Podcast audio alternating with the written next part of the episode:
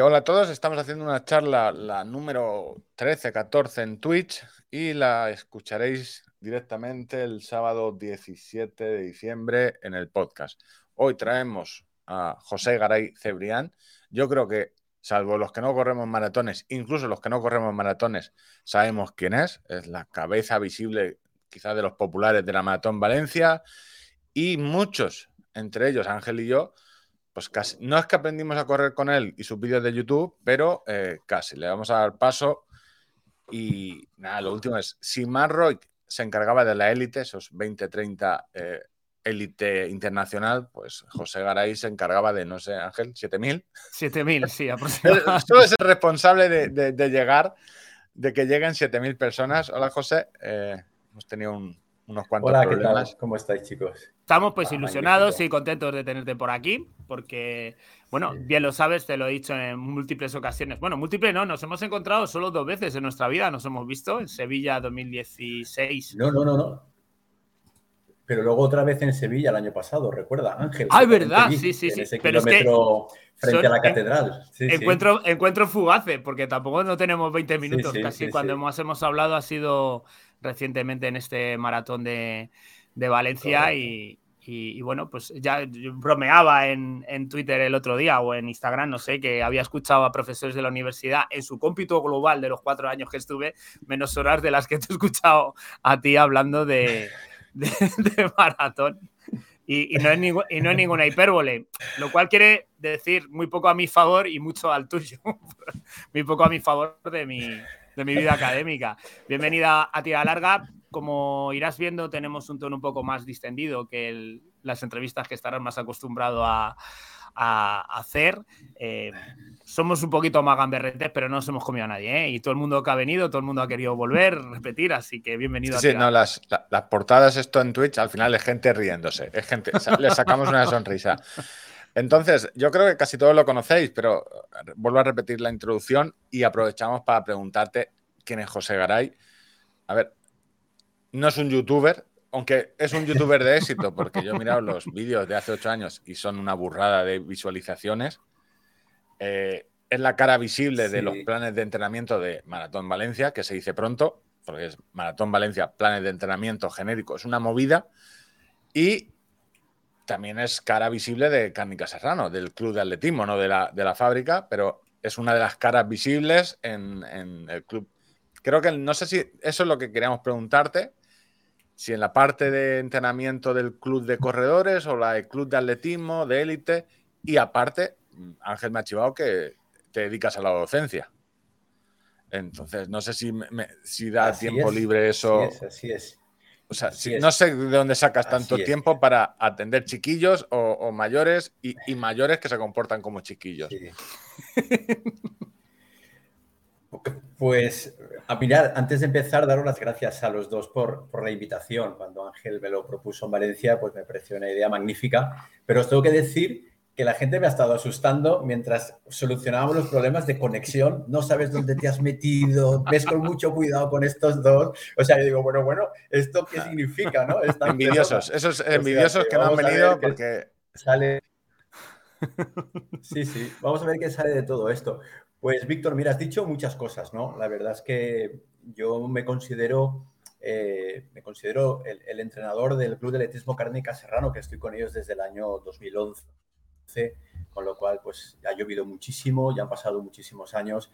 Eh, gracias al Club de Atletismo, pues y gracias al proyecto de, y gracias a, toda esa sección dentro de la propia empresa, ¿no? del departamento de marketing, pues veíamos que la creación de contenidos, contenidos eh, desde el punto de vista que pudiesen ayudar al corredor y sobre todo al corredor popular, ¿no? Porque al final nosotros es de alguna manera donde nos hemos direccionado más. Aunque nosotros como club pues tenemos una sección de élite, tenemos corredores internacionales, tenemos corredores de primera talla muy buenos, pero nuestra de mostrar nuestro modelo de trabajo, nuestra filosofía de trabajo a los corredores populares.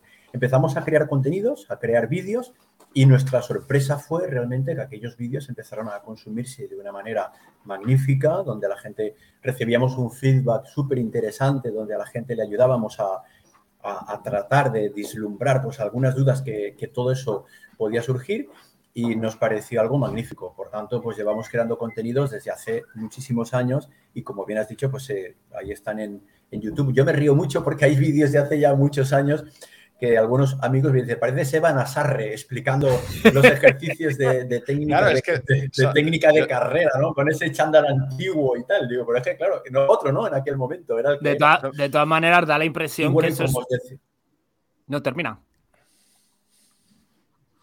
No, no, que simplemente por, por acabar, ¿no? Pues de ahí, pues eh, eh, Cárnica Serrano como patrocinador de Maratón de Valencia, pues eh, entramos a, gestionar, organizar, coordinar los planes de entrenamiento desde el año 2012, 2013 aproximadamente, donde, bueno, a medida que ha ido creciendo el Maratón de Valencia, hemos ido creciendo nosotros también, donde al principio era dar una serie de consejos los sábados, donde nos reuníamos ahí con un grupo de gente para para darles ¿no? a cómo plasmar la semana de entrenamiento, donde luego dimos el paso a realizar planes de entrenamiento y donde a medida que ha ido creciendo el volumen de corredores, pues ha ido creciendo el volumen de corredores que han seguido esos planes. Y bueno, pues este año hemos tenido a más de 7.000 corredores, ¿no? Siguiendo esos planes. Además, eh, corredores de cualquier rincón del mundo, ¿eh? que a mí también es algo que, que me sorprende y que, nos, y que nos deja siempre alucinados, ¿no? Recibir feedback de corredores de Uruguay, de, de Bulgaria, de Polonia, de, de, Portugal, de Venezuela, es decir, de cualquier rincón del mundo. Es alucinante, sí. Me contabas un poco de récord cuando nos vimos, eh, precisamente eso, tu, tu, tu, nueva aventura aprendiendo idiomas y aprendiendo eh, cómo funciona el traductor de, de Google por, porque recibías consultas en cualquier tipo de idioma, ¿no? Así es, ¿no? Eh, era muy curioso porque, porque claro, realmente tú cuando haces este tipo de de dimensionar a quién, a quién le va a llegar o quién va a ser la persona receptora de ese trabajo o quién va a decirte, oye, yo también quiero ese plan de entrenamiento. ¿Cómo vas a pensar que una persona, pues desde Israel o desde, como os digo, ¿no? Desde Polonia o Venezuela, te dicen que están siguiendo su plan de entrenamiento, ¿no? Y entonces te están diciendo, oye, es que no... Y, ves ahí el idioma y dices, madre mía, este me escribe desde Polonia.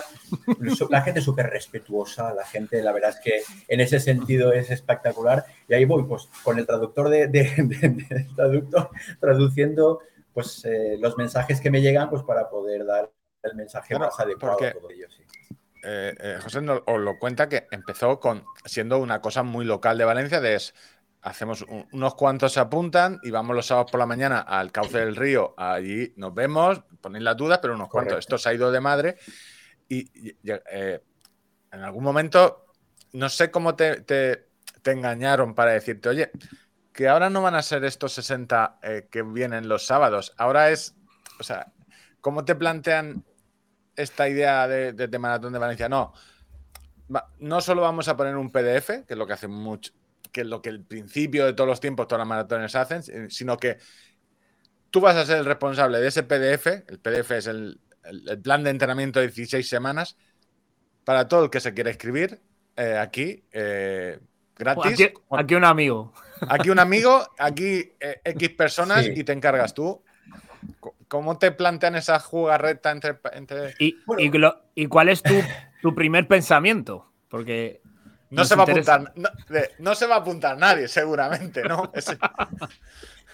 Claro, mira, Maratón Valencia ya tenía sus planes de entrenamiento, ¿no? Es decir, el entrenador Miguel Rubio, que es un entrenador de reconocido prestigio y nivel en Valencia de la sociedad Correcaminos, pues ya tenía esos planes de entrenamiento y efectivamente pues eran unos planes ahí en PDF donde tú te apuntabas y, en la misma web pues estaban todos los planes de entrenamiento y te los descargabas. Entonces lo que, lo que queríamos era dar algo diferente, algo distinto. Yo os tengo que decir que nosotros lo que hemos hecho ha sido una, una visualización de qué es lo que se hace en todos los maratones mayores a nivel mundial. ¿vale? Queríamos saber cómo se estaba trabajando en Nueva York, en Chicago, en Boston, en Londres, en Berlín. Los hemos visto todos, los hemos estudiado todos. Queríamos eh, eh, hacer algo en el que el corredor de Valencia, cuando se apuntase al plan y recibiera al Maratón de Valencia y recibiera ese plan, porque aquí el plan es un plan que forma parte del paquete de inscripción. Es decir, aquí el corredor no tiene que ningún, no tiene que abonar ningún extra, ¿no? Por recibir el plan o recibir el contenido. Eso forma parte del paquete de inscripción, porque por eso Cárnica Serrano... La medalla, la camiseta o cualquier otra cosa. Efectivamente, ¿no? Es que quien patrocina esto. Entonces nosotros una vez vimos lo que, lo que había a nivel, a nivel internacional en las primeras maratones, pues quisimos hacer algo que pensábamos que podía ser diferente y algo que podía dar un valor añadido a, cualquier plan de entrenamiento, como tú has dicho en ese, en ese PDF, ¿no? Y entonces ahí nos pusimos a la aventura, es decir, éramos conscientes de que podríamos tener muchos corredores, pero también te tengo que decir que no éramos conscientes de que podríamos tener tantos corredores. Claro, evidentemente, esto es imposible, yo solo no lo puedo hacer. Es decir, yo puedo ser la persona que, piense en el plan, la persona que piense en las cosas que tengamos que hacer, pero detrás hay un equipo de trabajo que tiene que, tirar del carro eh, absolutamente, ¿no? Entonces, ahí yo tengo que siempre dar las gracias, por una parte, a mi club, a la gente que está en el club, tanto a Alex Serrano como del director de marketing, como nuestro director de comunicación, Rafa Puerto, que los tengo que citar siempre porque sería imposible. Y luego, claro, por parte por parte de Maratón Valencia. ¿no? En Maratón Valencia pues está Eva Navarro y está Alex Heras, que los conocéis, que son los responsables de la parte de comunicación, donde trabajamos con muchísimo tiempo de antelación. Yo os tengo que decir que yo en el mes de mayo, mayo, más tardar principios de junio, yo tengo todos los planes realizados ya de entrenamiento, ¿vale? Es decir, yo trabajo con mucha anticipación, porque no es, es imposible con este volumen de trabajo trabajar de manera de semana a semana, no podría. Entonces yo lo que hago es, pensamos el contenido que queremos hacer durante, durante el año, pero eso lo vamos trabajando para que os hagáis una idea. El año pasado, en plenas fallas de Valencia, en plenas fallas, y os digo tal cual, porque además yo, mucha gente no lo sabe, yo soy músico y entonces me gusta mucho tocar con, mi banda no valenciano, fallas de Valencia. y para los que son de, de, fuera de Valencia, hay poco valenciano valenciano que que esté en el, y que no sea músico. Aquí la banda de música es, patrimonio nacional de la zona, eh, entonces e, es normal, suelen ser... Así es. ¿Y, no, ¿Y no fuiste a tocar? yo No, no, tenía un acto y antes del acto me suena el teléfono y era ya, ya toda la parte, todo, el maratón y todo el follón. Oye, que esto tenemos que empezar ya. Que para que os hagáis una idea, mes de marzo. ¿eh? Entonces, desde marzo hasta, hasta junio eh, nosotros lo que hacemos es eh, las reuniones que tenemos que hacer, eh, vemos el contenido que tenemos que desarrollar, vemos cuántos planes queremos hacer y nos ponemos a trabajar en ello, para que todos todo de antemano. Para que los, oyentes se pongan una idea. la mayoría de cosas se hacen.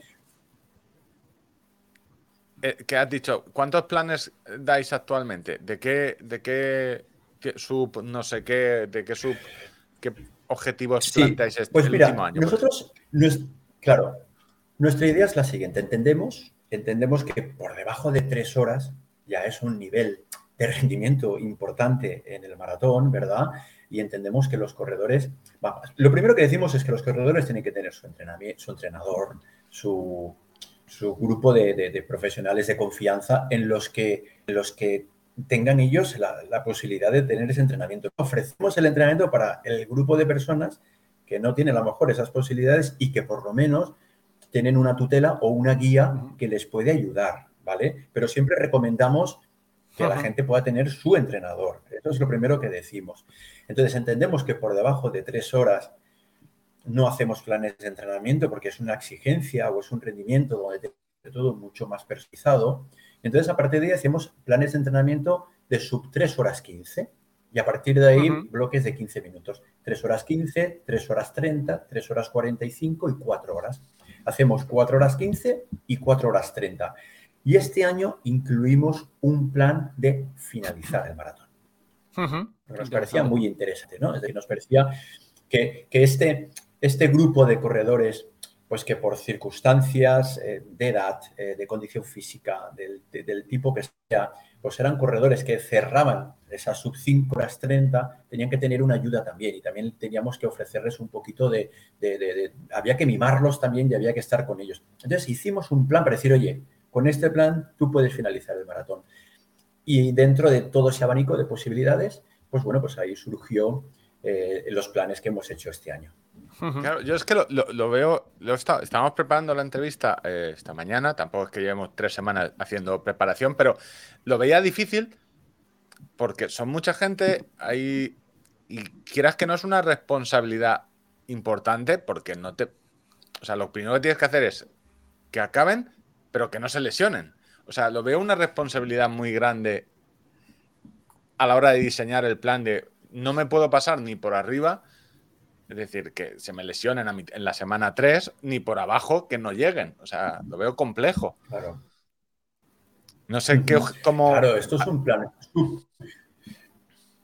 Mira, yo te digo, Víctor, esto es un plan muy general, ¿no? Muy general. Yo en todo momento lo que les digo a los corredores es que, por favor, ese plan se lo tienen que adecuar a sus posibilidades reales de entrenamiento. Me explico.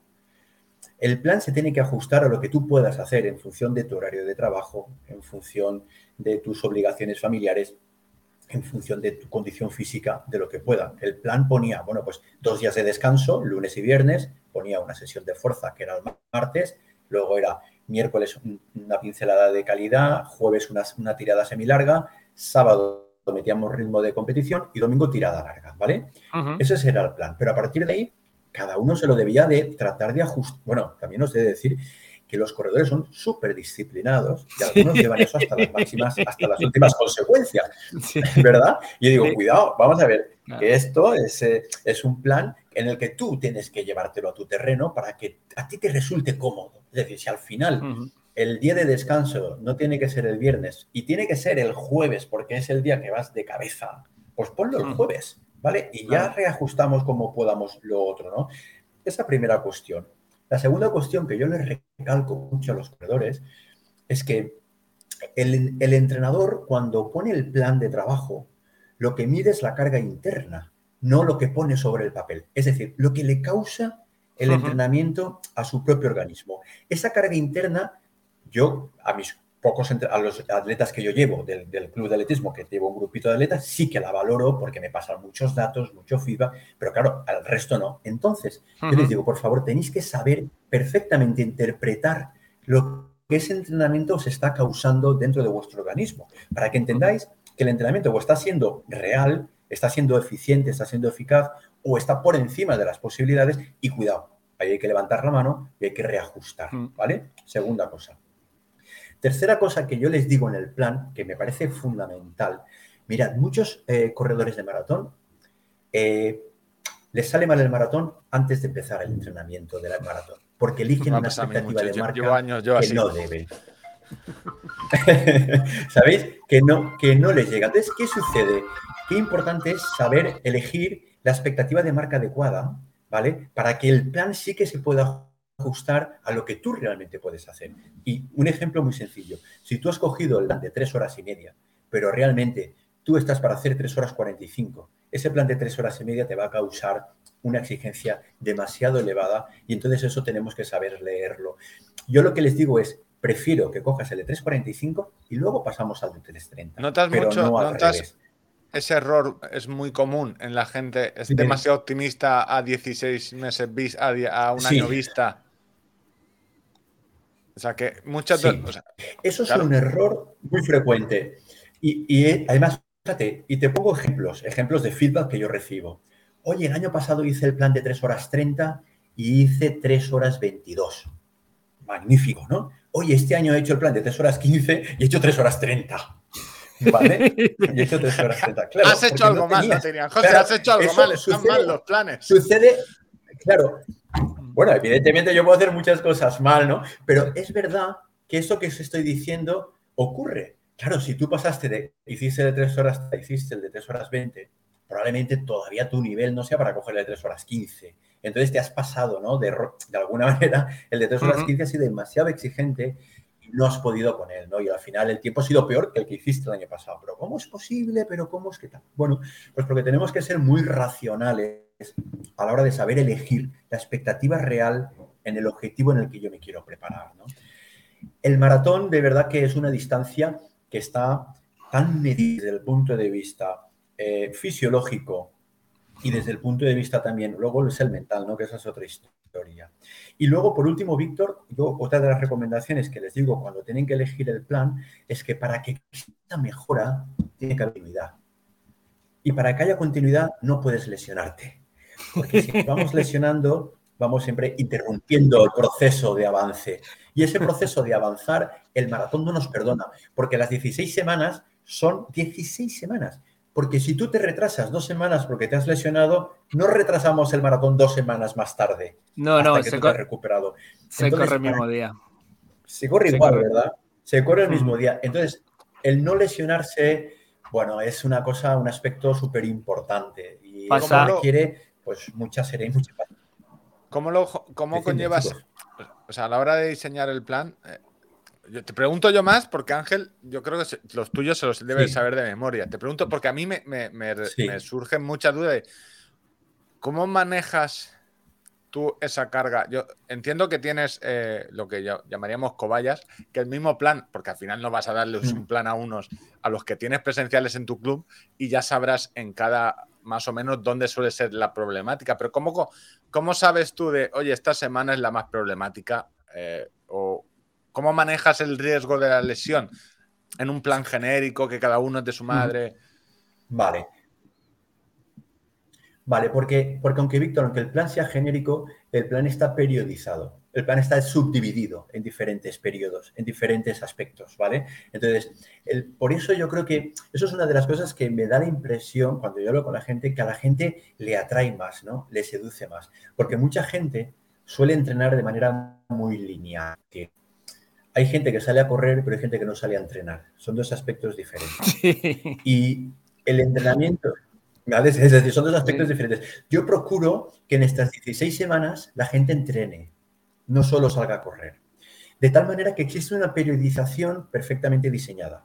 Entonces existe un primer periodo donde metemos un en estas, este año, este año creo que fueron dos semanas de, de periodo de introducción, sí, las dos últimas semanas del mes de agosto donde entiendo que la gente viene de un periodo de descanso, de un periodo vacacional, de un periodo de cierta inactividad. Entonces, meto dos semanas muy tranquilitas, donde la gente hace un poquito ese periodo inicial eh, donde nos ponemos en marcha y luego ya voy por periodos, ¿vale? Un periodo de dos semanas, con semanas de carga, una de descarga, que la suelo hacer coincidir con algún tipo de competición.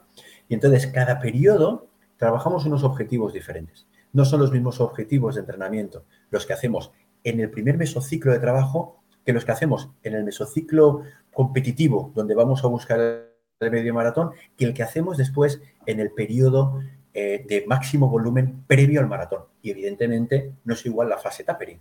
Entonces, cada periodo tiene unos objetivos. Entonces, yo puedo estimar en función de esos periodos, también por mi experiencia y porque, como dices, Víctor, recibo mucho feedback. Yo creo que esto lo bueno es que yo recibo tanto feedback que voy viendo cómo va, cómo va más o menos, porque es mira, ¿sabes qué pasa?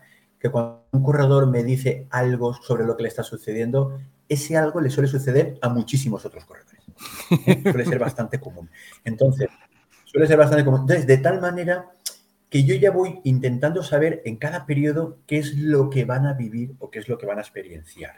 ¿Vale? Eso es muy importante.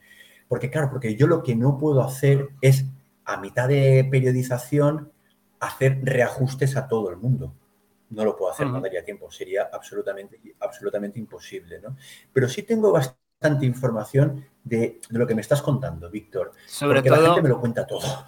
Lo de, de, de detectar pautas como quien de repente eh, hace mejor marca personal en media maratón un mes antes y, y detectar quién es circunstancial porque está entrenando bien para maratón y casualmente mejora la marca, o quién se ha pasado de rosca y muy probablemente dentro de un mes lo va a, lo va a pagar porque ha, hecho mejor marca personal, pero no era el objetivo. El objetivo era correr la maratón y te has quemado ya una bala por el camino que te ha hipotecado semana y media de entrenamiento que luego vas a necesitar. Todo ese olfato supongo que ya lo tendrás de ver, de ver el mismo patrón, los mismos errores a muchísima gente. Comentan en el chat, eh, Luismi, que dice, claro. Eh, Mister, tengo agujetas después de un 8 por 1000 a, zona 5. Y claro, Mister, tú y todo el mundo. O sea, es la respuesta que le darías. Que, claro, tú ya entiendo que lo que quiere decir es eso, que, que tú ya sabes el feedback de este entrenamiento es duro. O sea, ya sé que me van a mandar todos el mail de, hostia, esto me ha costado muchísimo hacerlo. Claro. Pero, claro. Claro. Claro, o, mira, lo que ha dicho Ángel es, muy elocuente, ¿vale? De tal manera que, yo procuro el medio maratón no, no, ir quemando balas. Yo les digo, mira, tu mejor, la mejor marca que deberías hacer en medio maratón sería el día que hicieras el maratón. Ahí es donde tendrías que hacer tu mejor marca el medio maratón. Entonces, el medio maratón lo vamos a utilizar como camino, ¿no? hacia, hacia ese maratón. Pero a lo que tú has comentado, Víctor, el periodo mejor de máximo volumen, donde sabes, además, que van a haber eh, dificultades o donde sabes que llevas mucha carga de trabajo detrás y van a aparecer dolencias, van a aparecer molestias, van a aparecer situaciones un poquito ingratas, ya lo sabes, ¿no? De alguna manera. Ese es, tu pico de, Yo sinceramente sí que... Sí que... E, es tu pico de... Tienes esos picos de volumen, se, eh, coinciden con los picos de lloros, es decir, cuando más mails tienes de... O sea, tendrás también un pico al principio. Que me duele aquí, me duele allá. Todo es fácil y luego te llegará un, nivel de consultas de eh, esto es un desastre, no voy a llegar. Claro, claro. Ahí y luego, mira, la semana de los dolores, que ya la semana es la primera del taperín, ¿no? Cuando has hecho ya tu tirada, la, la, última tirada larga, donde dices, ya está todo hecho, ¿no? Y de repente el cuerpo como que se relaja, se desprotege y empiezas a decir, y te levantas y vas caminando por el pasillo. Te duele todo. Ah, eh, eh, escucho cada paso que me duele todo, qué me está pasando, qué no me está pasando. Luego sabes que llega la última semana, vuelves otra vez a activarte, todo eso se vuelve a poner en su sitio y tal. Esa es una, la semana de los dolores, eso es una cosa eh, magnífica, que es una risa, ¿no? Porque a todo el mundo le pasa igual. No me ha dolido nada en todo el maratón y justo me duele, y justo me duele ahora, ¿no? A 15 las semanas de, máximo volumen, ¿no? O que las semanas de máximo volumen, que yo las pongo, la pongo a tres semanas. A tres semanas del maratón pongo la semana de, o la tirada, esa tirada máxima, ¿no? De máximo volumen, ¿no? O, o la gente necesita tener eh, a veces anclajes en ciertos entrenamientos para sentir seguro de que las cosas están bien. Eso también es un aspecto muy interesante, ¿no? Eh, porque, fíjate, yo este año en el plan he hecho una modificación con respecto a otros años. Y precisamente es por esto, porque la gente necesitaba en las tiradas largas llegar a un cierto nivel de kilometraje. Mira, lo necesita la gente. Y, yo he dictado, porque te estar tres horas corriendo, al final también es lesivo y esto también nos puede perjudicar. Y tú tienes que, que tener en cuenta que no solamente son esas tres horas, sino es todo el trabajo acumulado durante la semana. Claro. Pero en la cabeza, en la cabeza de una persona que no, que, no ha corrido la distancia, yo recuerdo la, mi primera tira larga, la más larga que hice para mi debut en maratón era 25 kilómetros, con barro, con cuestas, llegué muerto y digo, y tengo que correr 17 kilómetros todavía. El nivel de incertidumbre por encima era, era brutal. Claro. Claro. Y ahora estás poniendo. ¿qué, tipo de tirada larga estás poniendo ahora? Esa tirada, ese de. Pues un, poco más, un poco más de tiempo, Víctor, para que todo el mundo llegue a, los 30 kilómetros. ¿Vale? Claro, hay quien llega a los 30 kilómetros haciendo. En dos horas. Y cuarto, hay quien llega a los 30 kilómetros. En dos horas, y hay quien llega a kilómetros haciendo tres horas. ¿Vale? Pero claro, el de tres horas, cuando ha llegado a los 30 kilómetros, eso da una, un, un nivel es que verte a, a, 12 kilómetros ya, claro. Claro, es que a 12 kilómetros puedes, hacer la cuenta y dices. Más poderoso que lo otro. Hostia, ya mal que bien, caminando, este corriendo, en hora y media ya estoy por allí. y son cuatro Correcto, horas y media. ha habido gente que me dice, oye, José, este año has puesto más kilómetros que otros años. Pero hay gente que lleva siguiendo el plan mucho tiempo y les digo, sí, he puesto más kilómetros porque entendía que después de hablar con la gente, que entendía que, que, hay gente, que la gente necesita tocar los 30, ¿no? Aunque todo el mundo... A pesar de que eso puede a veces ir en contra de, por, por, sobrecargas o por muchos kilómetros, pero... eso te iba a este decir, que hay unanimidad entre los profesionales que os dediquéis a esto de nos recomendar a Popular más de dos horas y cuarto, dos horas y media, pues que no corra más. Dos horas y media, sí. Es la recomendación y lo, ortodoxo, pero claro, cuando tú eh, moralmente ves que la gente en la cabecita le genera más dudas no hacerlo, tienes que contraponer lo físico con lo, con lo psicológico. Yo, este año es cuando yo estaba haciendo el plan, me, costó ponerlo en la tecla del ordenador, ¿sabes? Pero, pero dije, me voy a lanzar. O sea, me voy a lanzar porque, y creo, y creo que, creo que ha sido positivo. Creo que ha sido positivo. Porque ¿Cómo valoras el, me decía... Año... ¿Cómo valoras ese... Dime, Víctor.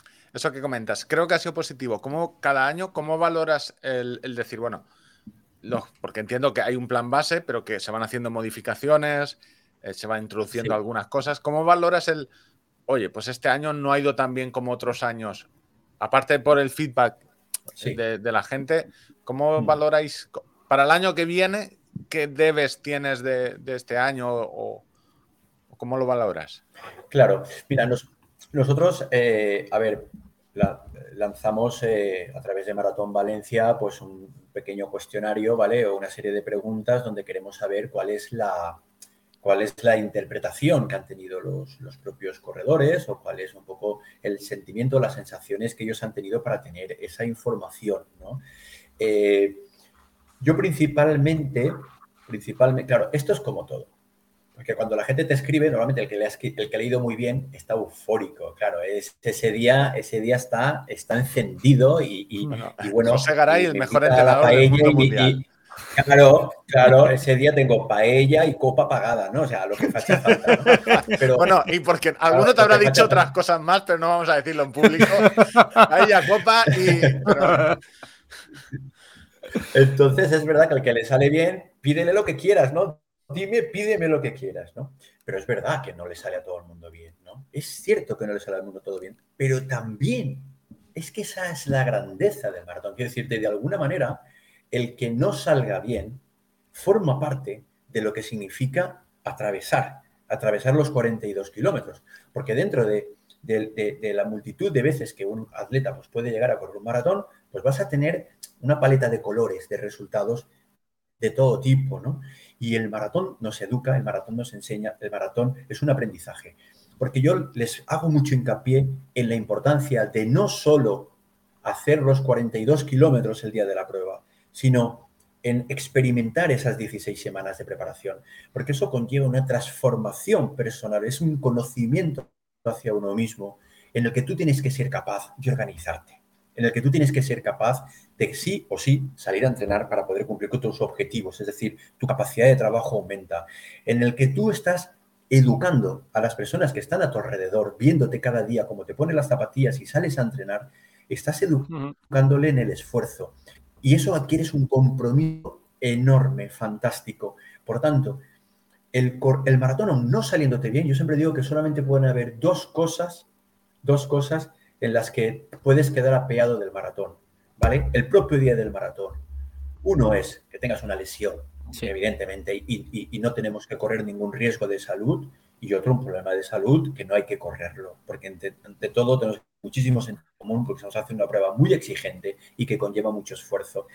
Pero si, si no sucede nada de todo eso y tú durante el propio maratón, al final se te ha ido el objetivo de marca, porque se te ha ido, oye, reconducimos ese objetivo y atravieso la línea de llegada, porque cerrar el círculo es súper poderoso.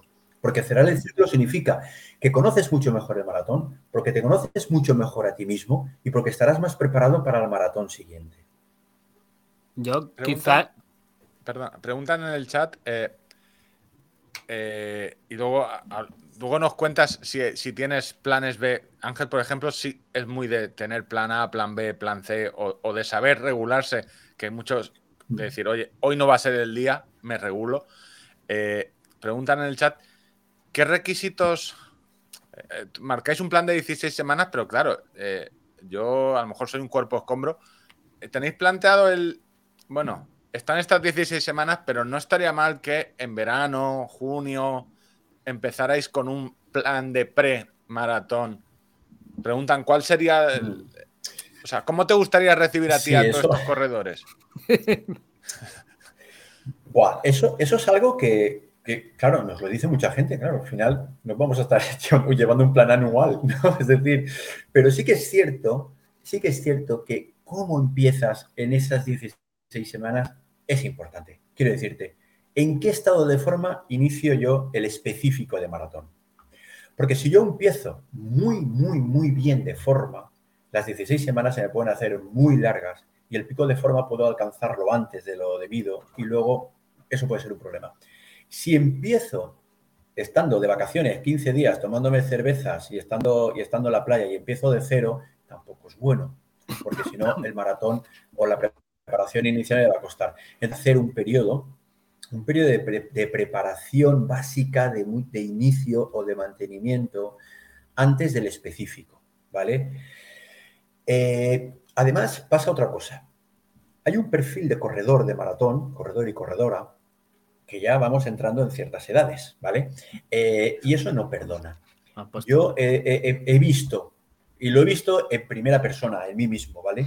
En cuanto dejas de la actividad pasas a un nivel de sedentarismo de dos o tres semanas, Un fin de semana, en mi caso un fin de semana. un fin de semana, efectivamente. un fin de semana, una cerveza además, y estamos una semana para el arrastre. Sí, sí, no, y además lo, que dice José, con, la edad, con la edad se va, es decir, antes tú te dejabas dos semanas de entrenar y no pasaba nada, prácticamente nada. Ahora dejamos dos semanas de entrenar, que la edad, o sea, igual, se pierde todo mucho más rápido. Sí, sí. Así es. Y de, tal manera que yo recomiendo el verano tiene que ser un verano de mantenimiento, de actividad física. Eh, y no es necesario que sea correr. O sea, puedes desde coger la bicicleta, irte a la montaña a caminar, incluso si te gusta nadar y salir un par de días a rodar a la semana. Pero hay que hacerlo. Hay que hacerlo, porque si no, luego cuesta mucho ponernos en marcha a ciertas edades, ¿no? Entonces sí que es verdad que con respecto a la pregunta, sería interesante. Nosotros a veces hemos estado tentados a, decir, oye, damos unas pautas previas antes del específico para que la gente pueda más o menos saber qué debería hacer o qué no, debería hacer. Tomamos, tomamos nota de, esta tomamos nota y, lo planteamos a ver qué podemos hacer. Pero yo soy un sobre todo, no, yo te hago preguntas más. Actividad total, no. Yo no, no he corrido nunca una maratón. Ángel, se los. O sea, estoy fagocitando aquí la entrevista, pero es la, duda que tiene Super Jesse, es decir, ¿cómo se enfrenta alguien que solo ha corrido medias o incluso un 10K a tus planes de entrenamiento? Es decir, eh, ¿cómo a la hora de, elegir, oye, pues a lo mejor esta persona solo está haciendo 20 kilómetros a la semana, ¿cómo, ¿cómo gestionáis o cómo ves tú cuando.? porque tendrán muchos casos del primer maratón. La, la, gente que llega a tu plan como primer maratón, este es mi plan, José, y José es mi entrenador. Eh, ¿Qué base tienes? Este qué...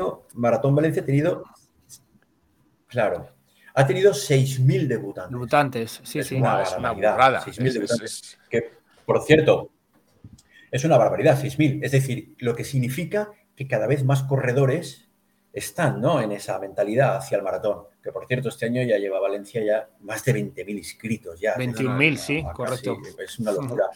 21.000 inscritos ya, ¿no? Es una barbaridad. Eh, pero nosotros eh, enviamos a todos los corredores, enviamos un, mailing explicando qué tienes, a ver, antes de correr un maratón, qué premisas deberías tener, ¿no? Es decir, como corredor. Pues yo siempre recomiendo que tienes que tener un, un bagaje experiencial como corredor de algunos años, ¿no? Dos, tres, cuatro años, donde tú hayas podido ya tener alguna experiencia a nivel de seguir algún plan de entrenamiento, donde hayas hecho ya medias maratones, que es esa distancia, ¿no? Esa media distancia en la que ya es una distancia retadora, es una distancia muy bonita, el medio maratón, donde ya tienes que entrenar para poder hacerla. Entrenar me refiero a que ya tienes que tener Estar pues, un, nivel de forma... semanas previas. Un nivel de forma ya más o menos. Para poder hacerlo. Eso es, que hayas corrido en el, en el, que te hayas enfrentado ya a ciertas distancias donde tú sepas cuál es tu mejor marca en ciertas distancias, ¿no? De tal manera que eso nos pueda ayudar a más o menos proporcionalmente eh, valorar qué posibilidades son respecto al maratón. Y con esa experiencia previa, la llamada del maratón, ¿no? Puede estar ahí y decir, me meto, ¿no? Ahí sí que me parece correcto. Ahora, nos encontramos todavía con corredores y cada vez menos yo creo que cada vez menos, porque cada vez damos más información y todos abogamos por la misma, ¿no? Por, por, por esta experiencia. Aún así, todavía hay corredores con muy poquita experiencia que deciden correr el maratón. Bueno, yo no soy partidario de eso, la verdad. No soy partidario. Creo que hay que tener experiencia previa para luego poder disfrutar de verdad esa preparación del maratón y disfrutar luego del maratón. Y sobre la primera vez yo creo que la experiencia tiene que ser lo más positiva posible, ¿no? Lo más gratificante posible. Que esa sensación de haber hecho el reto, haber cumplido el reto, pero con una experiencia agradable, claro. Sí, porque hay gente, y ese perfil lo conocemos todos, de gente que, corre una, la corre de aquella manera y no se volvió a poner unas zapatillas ya en la vida porque fue una experiencia horrorosa y no. Y eso es lo, lo que no queremos. Oye, de. En toda este periplo que has recibido consultas por correo electrónico eh, o por redes sociales, porque te hemos visto también muy activo, teniendo que dedicar un tiempo para contestar casi de manera personalizada, mm. eh, con un nivel de cercanía eh, no igual, eh, pero muy parecido al que podría tener yo con mi entrenador, que sí que tengo un entrenador al que le consulto cosas, etcétera. ¿Cuál es, aparte de cuántos kilómetros tiene la maratón, cuál es la consulta más jocosa, más insólita, más graciosa que te han hecho durante todo esta, este periodo de seis meses de, de, de consultas? Sí, uno me dijo, oye, sé que va a contestarme tu community manager, que no me vas a contestar tú. Y le dije, no, no, te, contesto yo, ¿no? Porque muchas veces. Sí, sí. Dice, bueno, tu community manager, digo, bueno, no sé, ¿qué, se cree esto que es? ¿Sabes por qué? Que es que soy Cristiano Ronaldo, ¿no? ¿Sabes? Claro, claro, claro, digo, tampoco es una cosa. Fijaros, hay una cosa, a mí me sorprende que a la gente gente le sorprenda que yo responda o que, responda a la mayoría de gente. Sí, me parece un poco curioso, ¿no? Porque la verdad es que, mira, yo siempre admiro tanto, o sea, lo digo de verdad, o sea, admiro tanto y respeto, y me da tanta, tanto respeto el corredor que ha decidido correr un maratón y prepararse un maratón y que además decide seguir mi, plan de entrenamiento, que, que, dices, madre mía, ¿no? ¿cómo no vas a ayudar es una obligación moral, ¿no? La de tener que ayudar a las personas que, al final tienen unas dudas. Y, y en cuanto a, dudas así, bueno, eh, absolutamente rocambolescas tampoco hay muchas, porque la gente, ya te digo, es bastante sensata. A mí me da mucha pena cuando la gente se lesiona, ¿no? Ahí sí, cuando te lo están contando. Te escribe como, como, una como una despedida, ¿no? Como un, momento de, luto personal que decide contarte a ti. ¿Cuál, suele ser. Es una pena, ¿no? La, la, eh, la, lesión más frecuente y en qué semana? O sea, ¿qué, te has dado cuenta tú de, oye, aquí muchos se, muchos se me caen y, es, a ver. De, gemelo, de isquiotibiales, de no sé qué, ¿cuál es? Sí, mira, yo he visto este año muchos problemas a nivel de sóleos, sóleos y gemelos. Y yo creo Muchos problemas, sobre todo cuando hemos empezado ya a, meter un volumen importante. Y yo creo que es porque eh, las, zapatillas de última generación de, placa de fibra de carbono, eh, creo que es una zapatilla que está bien, muy, es una zapatilla espectacular, muy bien, pero para un cierto nivel de corredor, ¿vale? O sea, un cierto nivel de corredor, con un peso determinado, con una manera de correr determinada, una y una velocidad determinada. Claro, porque eh, ese tipo de corredor técnica determinada, claro. suele decir, no, no, yo me recupero mejor con esta zapatilla. Eh, es un poco... Sí. Tengo, a ver, e, eso sí que es verdad que, y lo hemos comprobado, estamos comprobando cómo la gente corre tanto eh, últimamente, en los últimos años, desde que ha salido esta nueva zapatilla, la gente ha mejorado mucho sus marcas y las zapatillas están dando un plus, eso nadie lo puede negar, ¿vale? Hasta ahí es una realidad. Y es verdad que hasta en el propio entrenamiento, las zapatillas están ayudando a hacer una mejor recuperación, una mejor recuperación. Pero no todas las zapatillas que han evolucionado tienen placa de fibra de carbono. Hay zapatillas de rodar extraordinarias que no tienen placa de carbono, que también han evolucionado muchísimo y también están ayudando al corredor. Pero hay corredores con estas zapatillas, y digo, de verdad, no necesitas esa zapatilla. Necesitas una zapatilla que lo que precisamente te tiene que dar es seguridad, comodidad, una buena amortiguación y que no, no lesivas. No generarte un problema. Mucho no generarte un problema. Y estas zapatillas para un perfil de corredor determinado creo que no son necesarias y está creando eh, más lesiones de las que de las que nos puede. De he visto muchas lesiones a nivel de pequeñas micro roturas, de roturas de toda la zona de sóleo, de toda la zona de gemelos. Claro, y en esto, en 16 semanas, es muy complicado eh, perderte lo que decías, perderte dos semanas en un plan de 16 o readaptas los objetivos o es muy complicado. Claro, yo muy bien. Yo cuando, cuando una persona, cuando un corredor se ha lesionado y te está contando lo que le ha pasado y, demás, entonces yo les digo, oye, mira, de verdad, eh, el maratón lo vas a poder desafiar el año que viene, el siguiente, el otro, van a haber más maratones, hay más oportunidades, porque es una, es una lástima cuando tú estás de lleno, metido, estás motivado, estás con ganas, tener que de abandonar el maratón por culpa de, la lesión. Es una pena. Pero a veces es así, no, no, no, hay más, no hay más remedio. De hecho, fijaros el número de inscritos y el número de corredores que recogieron el dorsal. O sea, un porcentaje. Que es en la lista, en la lista de caídos de Normandía, ¿sabes? O sea, es toda esa gente por distintos motivos no ha podido. La lista enorme. Que hay una diferencia de por no hablar, Por no hablar. Correcto, por no hablar de la última semana, corredores que cayeron enfermos, que esa es otra. No hablamos de, hablamos de lesiones, pero que al final no tienes que caer. Es que tú imagínate la última semana tuve dos corredores míos que cayeron con gripe, pero un gripazo, un, gripazo que el jueves estaban con 38,7 de temperatura, ya, ya, no había por dónde, por dónde cogerlo. Dijimos, oye, ¿dónde vamos? Nada, pues a pasar página y, seguimos, ¿no? Te ha dejado fuera. Oye, Aunque nos duela, pero tiene que ser así. El maratón. sí, dime, Juan, eh, Ángel.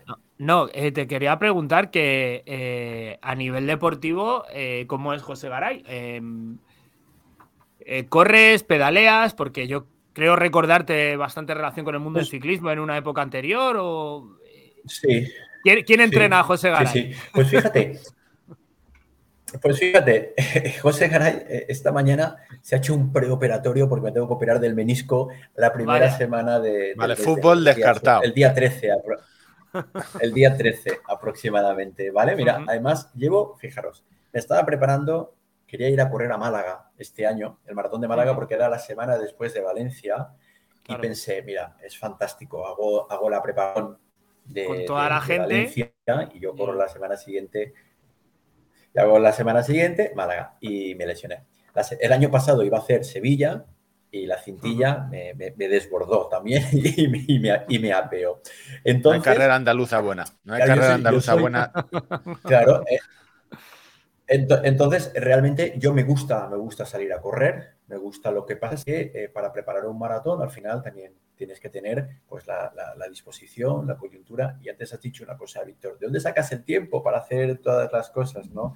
Pues claro, realmente prefiero, prefiero tener un buen mantenimiento físico y no meterme en estos momentos a preparar distancias largas que me exigirían más tiempo y en estos momentos no puedo. Entonces sí, me encanta correr pues medias maratones, me encanta correr las carreras por aquí cerca de la ciudad de Valencia, que hay muchísimas carreras y eso sí, procuro salir unos tres días a la semana y algún día de fuerza. Más o menos ese, es mi, ese es mi rigor de, entrenamiento semanal, que es lo que suelo hacer. Tengo un par de amigos que, que vivimos muy cerquita, que son con los que suelo quedar con ellos. Además, tenemos la gran suerte de que nos movemos todos dentro del mismo nivel de, rendimiento y el mismo nivel de, tranquilidad y serenidad. Pero fíjate, y de edad, pero fíjate, eh, salir a correr independientemente de la parte del rendimiento, que para mí es absolutamente secundaria o terciaria, es decir, para mí no tiene ya ninguna, en estos momentos, ningún estímulo, para mí salir a correr es, es la liberación, la canalización de la parte mental, el disfrutar, el estar con los amigos corriendo y conversando y pasándotelo bien, y eso lo he hecho de menos muchísimo, que estoy desde mediados de septiembre sin poder correr, aproximadamente. De hecho, parte del éxito de este podcast que tenemos, que ahora estamos en formato en Twitch, es que nos llamamos tía larga porque salimos con el objetivo de acompañar a, ese José Garay que sale día solo, que sale sin dos amigos, pues ahí estamos nosotros charlando de, nuestras cosas. Entonces, eh, ¿te operas en breve, Menisco?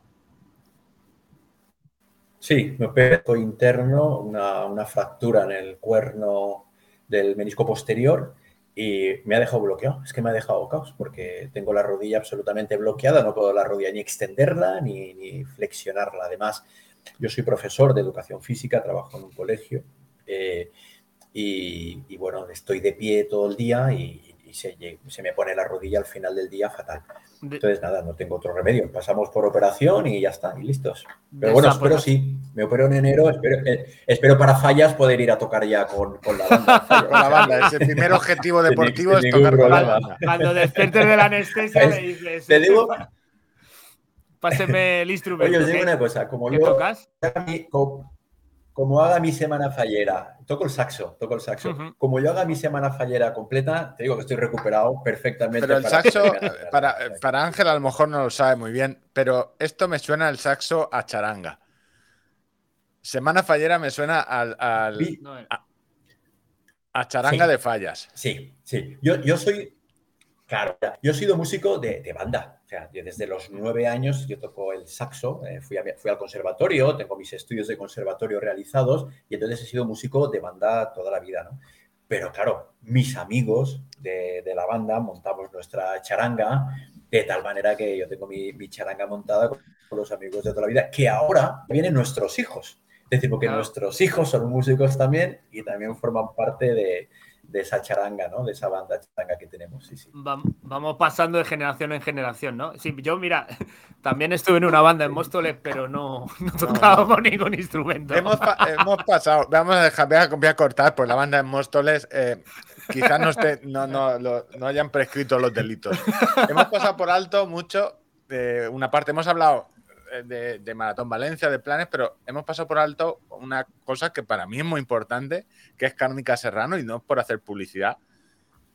Eh, he leído muy poco la historia de un señor que se apellidaba Serrano por viajes, eh, se enamora de la maratón y se enamora de la maratón. Estamos hablando de un club que tiene 30 años en un pueblo pequeño, de un señor que tenía una industria cárnica, que se enamora de un maratón en Nueva York ahora tener un club de atletismo, o sea, un club de atletismo, de atletas de estos que corren por el tartán, eh, club de corredores, asociarse con la Maratón de Valencia. O sea, cuéntanos un poco la historia de Cárnica Serrano como club de atletismo, porque para el que no lo conozca, eh, no sé, aquí son. Esa camiseta en Valencia es muy conocida. Eh, está José Luis Félix, mucha gente. Cuéntanos un poco de Cárnica Serrano como club de atletismo, cómo nace y cómo te llaman a ti. Pues pues eso es una. Ah, yo, mira, me alegro mucho, ¿no? Como se suele decir, que me hagas esta pregunta, porque yo de verdad eh, no, sería, no sería José Garay sin Cárnica Serrano. O sea, lo tengo absolutamente claro. Es decir, yo, yo he podido ir creciendo profesionalmente gracias a ir de la mano de, de Cárnica Serrano y gracias a, la labor de, de, uno de sus fundadores, don Blas Serrano, que hace muchos años en un viaje a Nueva York se encontró con el maratón de Nueva York o sea, aquello fue una casualidad y se encontró con el maratón de Nueva York y vino fascinado. O sea, el hombre vino diciendo, yo quiero, yo quiero ir a mi empresa, una empresa de cárnicas eh, familiar, y quiero montar mi club de atletismo. Quiero que mis trabajadores practiquen esto de salir a correr. Y quiero que quedemos por las tardes juntos y nos vayamos juntos a correr, porque esto es una maravilla. ¿no? Y el hombre es una locura de el señor que llega a la fábrica hace 30 años y decir, oye, que estáis eh, los que estáis despiezando las carnes y que luego nos vamos a correr. y la gente. Claro, de tal manera que él, él puso ejemplo, ¿no? Con 52 años creo que hizo su primer maratón y con 70 o aproximadamente hizo su último maratón. Desgraciadamente falleció don Blas Serrano, ahora aproximadamente un año que además yo tuve la suerte, eh, bueno, de, poder estar con la última liebre que estuvo con él ayudándole con 70 años. Mira si es apasionado el, hombre de, del atletismo, que él vive en Paterna, la empresa está ubicada en Paterna, la fuente de polígono del Jarro, y donde vive él, vive en un chalet, pues se hizo una pista de atletismo alrededor del chalet donde él entrenaba allí cuando ya era más mayor y cuando tenía, tuvo muchísimos problemas de espalda, y el hombre ahí entrenaba. Y la carrera que organizábamos el club, la carrera tenía que pasar por delante de su casa para que él pudiera asomarse y ver a sus corredores y ver a los como, corredores. Como la reina de Inglaterra, ¿no? En, la maratón. Claro, es que es, un pueblo. Sí, sí, pero no llega de ser un magnífico, bondadoso. Sí, sí. Es un pueblo pequeñito, para eh, por, un contexto a los que no sois de, Valencia, es un pueblo no muy grande, tiene una industria, pero. Y hay un se ha montado un club de atletismo porque un señor se enamoró de, de, una carrera. Y 30 años. el legado, claro, el legado de don Blas Serrano, pues lo, asumió en, en, este sentido Carmen Serrano, su hija, y sus sobrinos, Carlos y, y Abelardo Serrano, donde se fundó el club y aquí, aquí yo creo que hubo un cambio de, inflexión muy importante en el que llega el director de, marketing, que es Alex Salvador, y le dijo, Alex, quiero que el club de atletismo forme parte del marketing de nuestra empresa. O sea, quiero que esté vinculada la empresa a la salud, la empresa a correr. Quiero que hagamos un binomio en ese sentido. Y Alex, pues, eh, se fascinó también, es decir, acabó enamorándose de lo que significa el club y eh, de lo que significa el mundo del atletismo. De tal manera, yo para que os hagáis una idea, para que os hagáis una idea yo estoy contratado por la, por el director de marketing, no por el club de atletismo. ¿Vale? Es decir, es el director de marketing el que viene a buscarme y decimos, José, es que, claro, yo, yo, he tenido la suerte que, he encontrado a mi alrededor gente espectacular. O sea, gente que no os lo podéis ni imaginar. De, buena gente y de gente con, con, una cabeza pensante que va más allá de lo que, de lo que muchos llegamos a pensar. No hay gente que va mucho más allá. Y Alex Salvador es uno de ellos. Y entonces él dijo, si queremos crecer desde el punto de vista del club de atletismo, porque el club ya estaba fundado, necesitamos crear una parte de rendimiento para que tenga mucha visibilidad y tenemos que crear contenido. Y entonces ahí entro yo a escena. En el 2011 yo estaba trabajando en el ayuntamiento, dentro del ayuntamiento de Valencia, en un centro de, rendimiento deportivo. se creó el ayuntamiento, estaba en la Pechina la unidad de medicina deportiva y dentro de esa unidad estaba la unidad de entrenamiento. Y ahí estaba yo. Yo en aquel momento estaba muy vinculado con el tema del, ciclismo, pero además yo tuve la suerte de que por allí me pasaron pues grandes atletas y grandes corredores, ¿no? Yo allí conocí a Julio Rey, a Pepe Ríos, allí conocí a Mario Pestaño porque también pasaba por allí, allí conocí a toda Copa América, yo estuve trabajando con, con el Iberdrola de Copa América durante, durante la estancia que estuvieron aquí en Valencia, viví muchísimos deportes, conocí muchísima gente y entonces me dijo, José, quiero que montemos esa sección de alto rendimiento dentro del club. Y yo me meto ahí de cabeza y encuentro la broma de mi zapato. Es decir, encuentro un grupo de personas magníficas, apasionadas, y me junté yo con ellos y dijimos, pues adelante. Ahí empezamos a diseñar un plan estratégico a años vista sobre cómo queríamos dirigir el club y qué vinculación tenía que tener con la parte, con la parte de la empresa. Y fue cuando empezamos a desarrollar los vídeos, a desarrollar, a desarrollar todo este contenido, a meternos en Maratón Valencia. Y de verdad que nosotros lo que lo que creo que supimos subir muy bien a la ola de crecimiento de todo el, running, ¿no? O de, la carrera a pie y más en Valencia, ¿no? Porque claro, luego Valencia viene Fundación Trinidad Alfonso en el, en el 2014 aproximadamente, y se crea Valencia Ciudad del Running, que eso es un paraguas espectacular donde tiene cabida pues todas estas cosas que estamos haciendo. Unos vídeos que te tengo que decir que 10 años después los ves y, han o sea, yo he hecho vídeos en YouTube donde los veo y tengo cierto prurito porque me veo y digo, madre mía, lo que estaba haciendo yo en aquella época, pero que han envejecido muy bien. O sea, el conocimiento estaba más o menos. Ahora han venido las zapatillas, la revolución en la alimentación, etcétera, que muchas veces hablamos aquí, que nos hablamos mucho del carbono, pero lo que metemos en la tripa de los aletas también ha habido un salto muy grande. Pero son vídeos que por lo general no.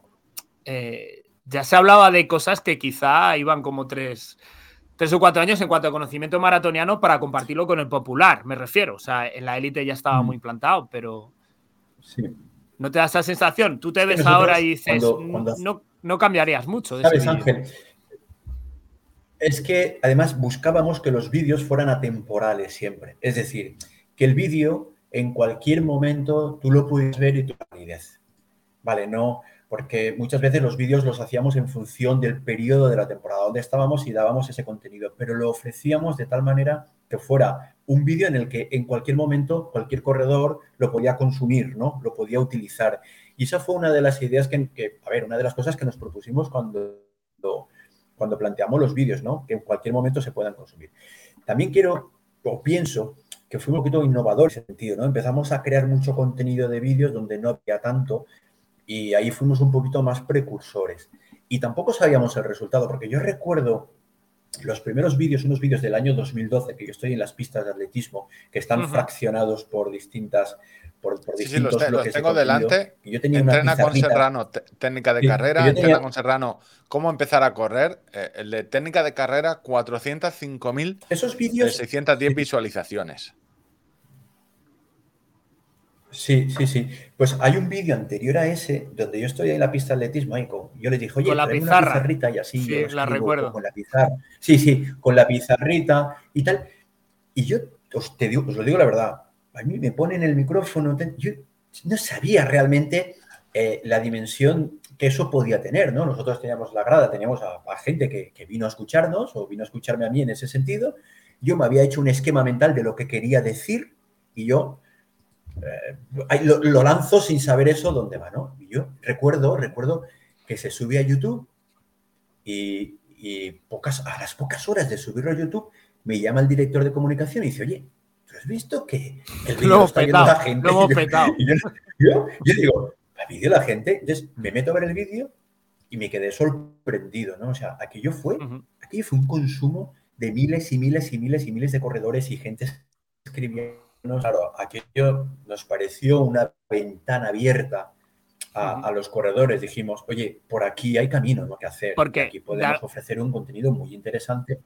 Claro, de alguna manera eh, sí que ha ayudado y eso es, yo creo, eh, cualquiera que esté metido en el mundo de correr, de maratón, del running, etcétera, eh, cuando pasa por el lineal reconoce la marca que al final un poco también era el, leitmotiv un poco de hacer todo esto.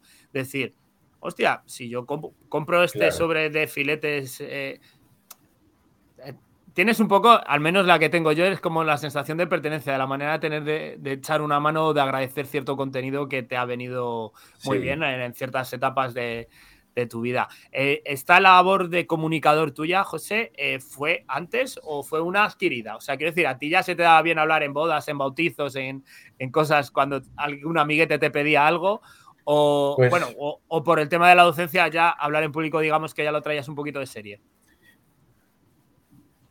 Pues mira, yo creo que esto, eh, esto ha sido de, cuestión de, experiencia y de ir haciendo, ¿no? Yo soy una persona tímida, yo soy una persona que, en petit comité me muevo mal, o sea, es que me muevo fatal, ¿no? Me muevo fatal, me muevo mal.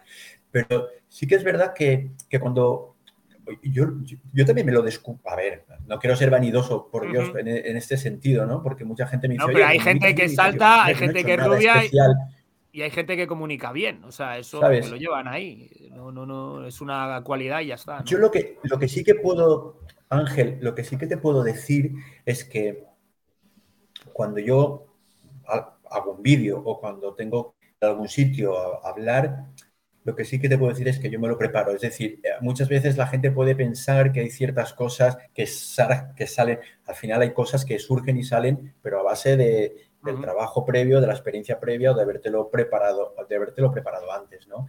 Pero es, es cierto, me encuentro cómodo delante de, de, la posibilidad de poder comentar, explicar. O... Estuvimos este año en Barcelona y en Madrid y en Madrid fuimos al Teatro Maravillas, al teatro que está en, el barrio de Malasaña, que también es Maravillas Meléndez. Meléndez también es patrocinador de Maratón de Valencia y estuvimos en Madrid que yo no te puedes imaginar lo agradecido que estoy a todas las personas que, vinieron de Madrid, ¿no? Cuando llegamos ahí al teatro, actuaban Paro Larrañaga y otra serie de actores allí. Yo digo, ¿qué hacemos aquí encima del teatro? ¿no? Porque claro, de repente, ¿quién soy yo para estar aquí encima del teatro? Pero claro, lo más sorprendente es que estábamos preparando el teatro, el cable y tal, y me dice la chica, oye, José, que ahí hay una cola de gente para entrar al teatro. Y yo digo, y era para, para, para, ver, para ver realmente lo que... Total, que fue muy, fue muy gratificante y, y, verdad que, bueno, pues tengo la...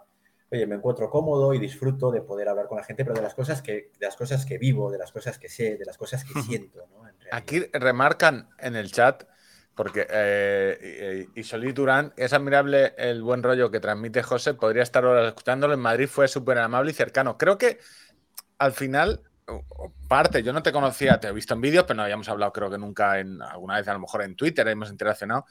Pero creo que el, o el éxito que parece que tienes es la cercanía que ofreces al, corredor, que no, aunque eres su entrenador, pero estás, eh, o sea, estás arriba de conocimiento, pero es un, es un, eso es un, transmites creo que cercanía. Tenías que haberlo visto, Víctor, en la maratón el día previo, el sábado. Tuve la suerte de poder charlar con él 15 minutitos ahí un poco entre interrupción y interrupción. En el rato que estuve hablando con él, vinieron como 7 8 personas a hacerse fotos con él. Que, o sea, un, nivel, un nivel de cariño. Sí, sí, una, una rockstar, una rockstar. es una rockstar.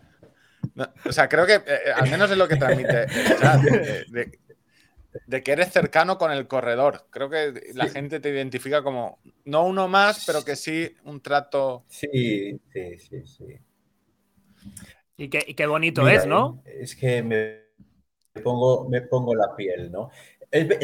mira, no os lo podéis ni imaginar. O sea, las muestras de afecto, las muestras de gratitud, muestras de cariño recibidas por los corredores han sido verdaderamente, yo abrumado, o sea, yo estaba abrumado el fin de semana del maratón. A mí me costaba llegar desde la... Yo, aparcaba en un centro comercial y de ahí a la Ciudad de las Ciencias. No llegabas. Me, me costaba llegar porque la gente, la gente te, iba parando y la gente te iba agradeciendo. Era una palabra de gratitud, una palabra de... y eso es maravilloso, ¿no? Porque al final lo que hacemos, lo hacemos en ese sentido, en esa dirección, pero lo hacemos además con transparencia, ¿no? Como somos, ¿no? No, lo hacemos con, el sentido de, decir, no, es que de esta manera, o yo soy este entrenador y tú... No, todo lo contrario, sí pero se trata de poder ayudar. Claro, la sensación de, de, formar parte del viaje de esa persona hasta que cruza la línea de meta, joder, tiene que ser extraordinario. Claro, y, la, cantidad de historias. muy emocionante. Que, tendrás, porque la gente, el maratoneano es muy turras, es muy dar, de dar la turra y vienen de yo corro una maratón porque, o sea, no es, siempre vienen con una historia detrás, ahí, eh, o porque se lo prometía no sé dónde, o sea, tienes que haber... Eh, te las han contado todas, te las han contado todas. Muchas, muchas. Hay, hay, hay muchas historias y la gente llega un momento que, es decir, que el, nivel de, sinergia que alcanzan eh, muchos corredores conmigo me cuentan cosas que, yo no, que yo no los conozco. Ellos no me conocen a mí. Yo solamente soy la persona que está detrás de ese entrenamiento. Y me convierto a veces en confidente de ciertas cosas que digo, qué responsabilidad, ¿no? Más grande también. eres confesor. te, cuentan que está divorciado o que se le ha muerto el padre, ¿sabes? Sí, sí, sí. Me cuentan situaciones personales, algunas muy duras, ¿no? Y me cuentan situaciones personales muy, bonitas, bellas, ¿no? Eh, hay un corredor aquí en, Valencia que yo lo, le quiero muchísimo. Es un chico que vino de Venezuela en una situación muy difícil, muy complicada, y siempre me dice que venir los sábados a los grupos de entrenamiento con nosotros, para él fue darle vida, porque fue darle una nueva oportunidad, porque fue la manera en la que él empezó a gente y la manera en la que él empezó a relacionarse con gente y la manera que gracias a eso él hoy por hoy tiene una vida en Valencia. tiene trabajo que le ha salido de estar con esta gente que han encontrado trabajo. Tiene vida. Es decir, es que lo que estamos comentando tiene, tiene mucha tela, ¿no? Es que, decir, que podía haber tomado. hablando de ponte unas zapatillas y corre. Que podía haber tomado cualquier otro camino. y no, no, claro. Así es, así es. Y, es apasionante y verlo. Y bueno, cada vez que me ve, pues bueno, pues nos damos un abrazo, ¿no? Porque, porque nos hemos hecho, nos hemos hecho amigos, ¿no? Después de, el, tío, el tío. Como si fuera su tío, ¿no? Como si fuera su tío o alguien de su familia. Sí, sí, sí, pero fijaros, pero fijaros qué cosa más bonita, ¿eh? Es decir, a través de, tú puedes crear otro tipo de vínculos con las personas con las que tú estás corriendo, ¿no? Y son vínculos muy bonitos y son vínculos muy estrechos. Y luego os tengo que decir otra cosa. Esto es magnífico, porque aquí las distintas capas sociales se igualan todas. Todas. El maratón nos iguala a todos. Le da igual todo. Te, da con el palo y da igual. Da igual que tengas 70.000 euros en el banco que, que la te la va a dar igual. Sí. Correcto. Correcto. Da igual que seas el empresario, el CEO de la empresa, el que abre la puerta. Da igual. Es decir, el respeto del maratón y el maratón nos pone a todos por igual. Y en ese ponernos a todos por igual, eso es espectacular, eso es magnífico. Pero cuando yo he tenido grupos de entrenamiento y yo sé quién es cada uno y a qué es lo que se dedica cada uno y quién es, y cuando tú ves la sintonía que llegan a alcanzar personas que a lo mejor no tendrían otra, otra sintonía distinta, porque son muy distintos en muchas Lo más cerca que estaría es de que uno le pusiera el café al otro en, un bar, sería a lo mejor lo más cerca que Efectivamente. Efectivamente. Y eso es maravilloso. Entonces, historias, pues recibo muchísimas historias muy bonitas, historias muy, muy profundas, o simplemente historias de, oye, de coraje, de determinación, de voy a por el maratón y, voy a por, él, ¿no? Y gente muy, muy y también, sentido también muy bonito. Y también recibirás eh, historias de correr sin tener ni idea. Es decir, es una sección que tenemos que es cuando cometes una cierta cantidad de errores Eh, jocosos, ¿no? Jocosos de me equivoco y me tomo el vez del gel, me tomo la crema para calentar en vez de un gel porque me he liado. Eh. Gente que debutó en un Ironman con, con, un, con, un, neopreno de bucear en vez de con un neopreno de nadar. Gente que fue a la, maratón de Valencia después de tomarse, de, de conocer la noche valenciana, pero como ya había quedado que iba a correr. De esas tendrás no sé si tuyas, tuyas y de. ¿Cuál es tu correr sin tener ni idea propio y cuál es el más gracioso de lo que has escuchado? Ya te digo, gente pues que ha ido a hacer un triatlón y se ha dejado la bicicleta, errores eh, varios. Mira, una vez nos reímos mucho con, con un amigo que llegó a correr el maratón y, y hablábamos de habituallamientos y tal y cual, ¿no? Y el tío nos llegó con, un bidón de avituallamiento y dice, oye, esto me lo tenéis que dar en el kilómetro 25, ¿no? Y el tío, el bidón, y con cinta carrocera se había pegado un plátano al bidón. Y cuando vimos el plátano con el bidón, de verdad que aquello, que aquello fue que nos, nos echamos a reír. ¿no? ¿Cómo te comes el plátano? un plátano, todo el mundo todo el mundo con los geles, todo el mundo con no sé qué, Pero os voy a contar una historia que es real, que es real, ¿no? en, el maratón, porque es real, porque además me lo contó a mí la persona, la persona que le sucedió y, lo vivimos en ese maratón. Oye, pues en el kilómetro 25 le cogió una pájara al pobre hombre, que, tal. Y en el 30 estaba la mujer esperándolo. Y la mujer llevaba un bocadillo de jamón de aquella manera. El hombre llegó hasta el 30, paró, se comió su bocadillo de jamón, de jamón respectivo, se pegó su trago de agua bien pegado y arrancó a correr, que adelantó al grupo, al grupo con el que iba al principio. La gente daba crédito. Dice, pero ¿cómo puede ser? ¿Cómo puede ser que este hombre... Eso, mira, nos lo contaba un día en un grupo de entrenamiento. Además es de Bilbao, es un chico, es un tío de Bilbao muy salado, muy se Entiende, se entiende todo. maratones corridas y dice, el tío paró, se comió el bocadillo y luego nos adelantó. Bueno, pues. No, solo corre rápido, sino que además come rápido, que es otra cualidad. Poder comerse un bocadillo tan rápido, liquidarlo eh, minuto y medio, dos minutos. Claro, que, a partir de ahora nadie ponga a los familiares con bocadillos de jamón por el recorrido, ¿sabes? Para que En Bilbao los geles. vayan cogiendo, porque tenemos otras soluciones, ¿sabes?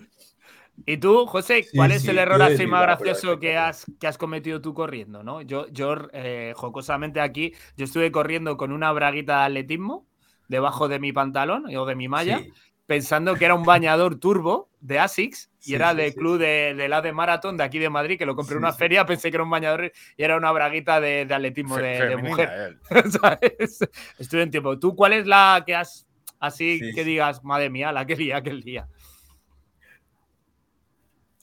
Yo llevo lentillas, ¿vale? De vez en cuando.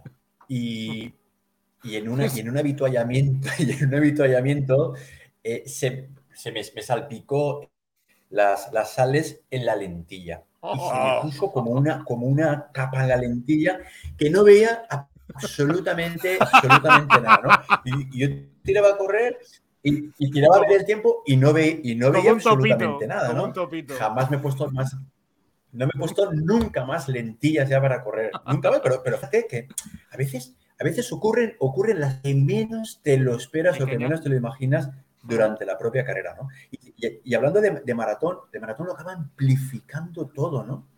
¿Cuántas veces les he dicho a la gente, oye, no estrenes el calcetín el día del maratón? Y ese día se me ponen el calcetín de, estrenado, recién estrenado, sin haberlo pasado por la lavadora, sin haberlo tal, y te sale la, la, Goya, recién con. Entonces lo de las lentillas me ocurrió, fue súper desagradable porque además eh, intentabas ver luego, luego se me quedó ahí como una especie, corrías como una especie de, nube, ¿no? Por delante. Y bueno, situaciones de estas que al final nos pasan. Con los calcetines tengo una manía para correr maratón que me los pongo, los con los que voy a correr, testados, ya he hecho 28 kilómetros 20 veces con ellos, da igual. Yo me los pongo el viernes, no los lavo, no los lavo y los dejo ahí. ya, como diciendo, me los he puesto un día entero, no me molesta nada, ya ni los lavo. este consejo, manía de viejo, ya. como siempre recordamos, es un consejo a nivel personal, no es, el editorial del podcast, ni del tweet, ni, eso José Garay no lo puede firmar, ni Cada uno son manías personales. son manías personales. Yo muchas veces supongo que también va entrando un poco eh, eh, la mochila acumulada que llevas de lo que vayas corriendo y cómo te ha salido y acabas cogiendo manías tontas que, claro. Eso, la, mujer de Messi, que eso en el primer partido se, puso la camiseta y las... Lo leí hace poco, son manías, se puso la camiseta al albiceleste, perdieron el primer partido y luego en la siguiente se puso la segunda y fue con la segunda equipación a ver a su marido todo el mundial entero. O sea, manía superstición. Y ese cambio, cambio se, demostró, fundamental. Mm. Dime.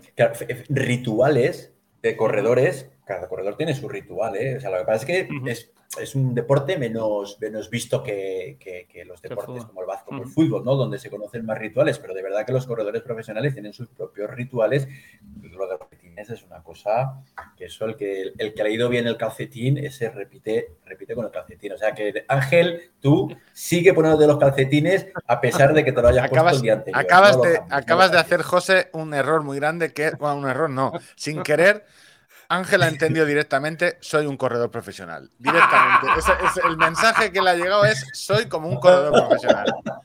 Ese es el Tengo mi ritual profesional. Sí, sí, no. si tengo el ritual, no lo seré yo. Eh, me sabe mal quitarte más tiempo, José. Si quieres eh, cualquier anuncio, este es el momento de promoción. no, no, estoy encantado, ¿eh? de verdad. Por, por mí, lo que vosotros decidáis. Yo, por mi parte, estoy encantado. Yo te quería eh, pues hacer un poco hincapié en lo que hemos comentado antes. ¿En qué porcentaje valoras tú? Es una pregunta que ya le hemos hecho a Mark también cuando pasó por aquí. Eh, la, mejor actual en las marcas de maratón, eh, tanto a nivel popular como, como a nivel de, élite, de récord del mundo, etcétera, ¿en qué porcentaje le achacas tú a, a lo que es la suplementación deportiva que están tomando los corredores ahora? O a las zapatillas de las... Porque recordemos, en la época que yo te escuchaba los, vídeos de 2014, 2015, 2016, te sigo escuchando ahora, pero aquellos es que me impactaron muchísimo en, mi época de formación maratoniana, digamos. Eh, claro, el corredor de élite hablaba de que se tomaba un gel o dos. porque claro, tardaban dos horas y pico, las formulaciones te decían que cada hora podías tomar uno, porque si no, la tripa iba a ir un desastre. Y eso ha cambiado a, mm. estar tratando de meter más de 100 gramos de carbohidrato por hora. Que, añado yo una tercera, eh, que es zapatillas que dice Ángel, eh, suplementación o, en carrera. Y lo que decía Luis Miguel en el chat, eh, hierro, levantar hierro y maratoniano haciendo pesas. Ese, ese, ¿Qué ves tú que, que, ha, o sea, que ha influido más en la mejora de marcas populares? ¿O en qué porcentajes? La, eh, estáis, habéis dado tres claves, creo que súper importantes, ¿vale? Pero tened en cuenta que todas estas claves vienen como consecuencia de, un trabajo previo realizado de, de, de, Kipchoge. Es decir, cuando se hizo el, el, test, estos test para bajar de dos horas, no solamente era para bajar de dos horas, en esos test se probaron muchísimas cosas más. Entre ellas se probó una alimentación concreta, determinada y demás, ¿vale? Donde a veces la gente no le presta atención a eso, pero sí que se probó. Recordad que él le fueron dando habituallamientos con una periodicidad que hasta ahora no se había dado en el maratón, porque se quería comprobar cuáles eran esos picos de hipoglucemia, se quería comprobar cómo eran esos picos de bajada de, de sales minerales, y todo eso se estuvo comprobando y todo eso se estuvo midiendo. De tal manera que el avance en la alimentación deportiva, desde cuando empezamos en el 2000, Ángel, como dices tú, en el, ahora es una auténtica barbaridad. Es decir, se ha evolucionado muchísimo. Eh, los geles, los hidrogeles que en estos momentos tenemos en el mercado, no tienen nada que ver a los que habían entonces. Es que, es que no tiene absolutamente nada que ver. Ahora tenemos una evolución a nivel de suplementación en la propia prueba tan importante que esos desfallecimientos de glucógeno muscular o glucógeno hepático, que era uno de los causantes, uno de los motivos por esa bajada de rendimiento, de rendimiento en la parte final, cada vez eso es menos frecuente si estás bien entrenado y si ajustas bien tu, intensidad de carrera, ¿no? Por una parte. Entonces, ¿cuál es el porcentaje?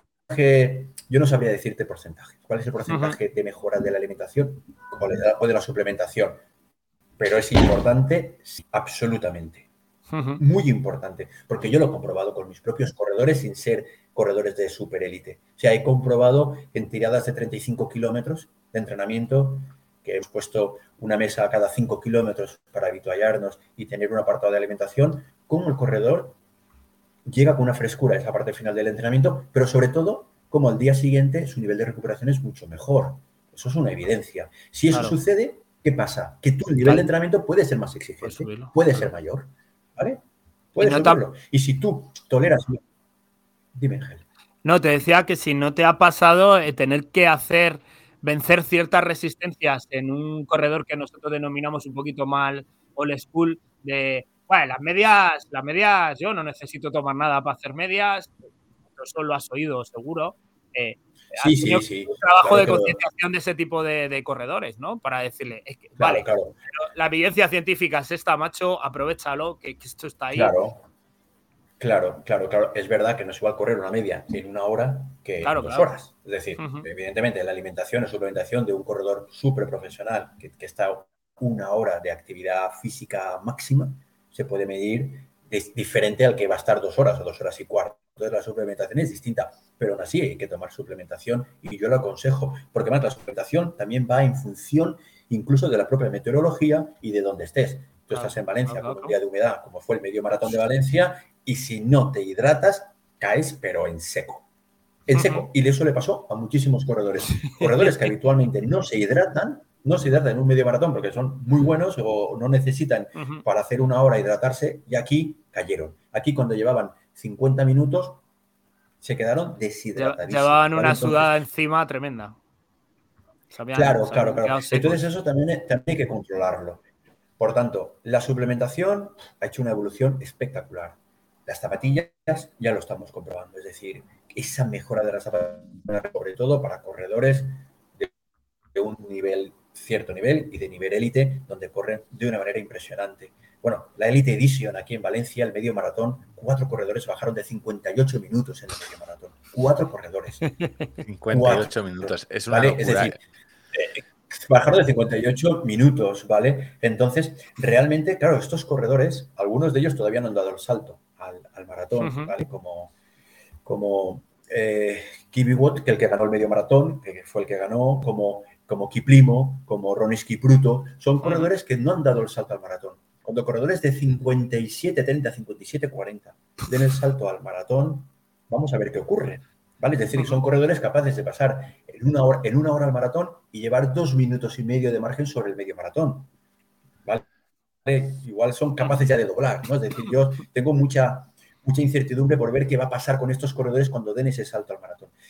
Y después, la parte de la fuerza. La parte de la fuerza he sido de lleno en, en, lo que es la parte del entrenamiento eh, de corredor de maratón. Y luego hay otro detalle que yo indicaría también como entrenador, que es la posibilidad de analizar tu lactato en el momento entrenando, que antes eso era muchísimo más complicado. Antes para hacer una prueba de lactato, madre mía, eh, yo recuerdo hace muchos años que tenías que ir con el médico, con el fisiólogo, que era un analizador de lactato portátil, que tenías que poner lo que lo tenías que llevar, que lo tenías que analizar. Eso era muy costoso, lo hacía muy poquita gente y era muy difícil. Ahora todo el mundo ve a los corredores con su lactato entrenando en el momento.